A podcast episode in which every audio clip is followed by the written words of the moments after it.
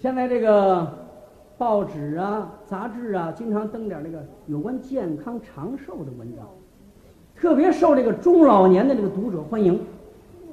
所以这记者们就到处找这个岁数大老头老太太去淘换这个长寿的秘诀。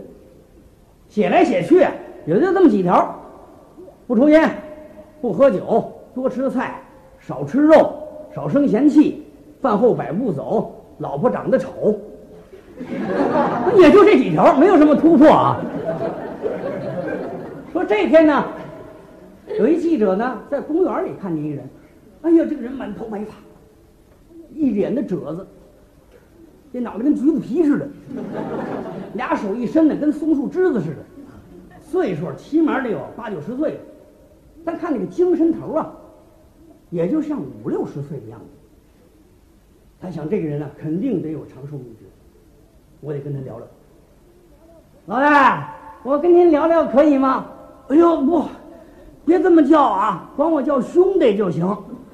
你管我叫兄弟就行啊。哦，老大您太风趣了啊！您每天都出来溜溜，我我这人在家待不住，我没事我就出来这么闲逛逛。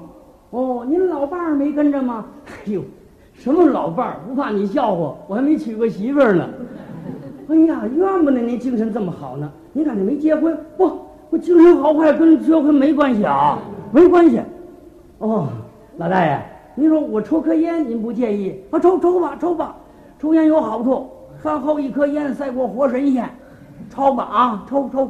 不，您不抽烟，我我不抽你那个，你那烟没劲。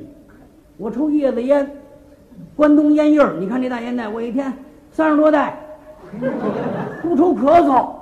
哦，您还抽这么厉害的烟？您喝酒吗？喝酒，不喝酒没精神。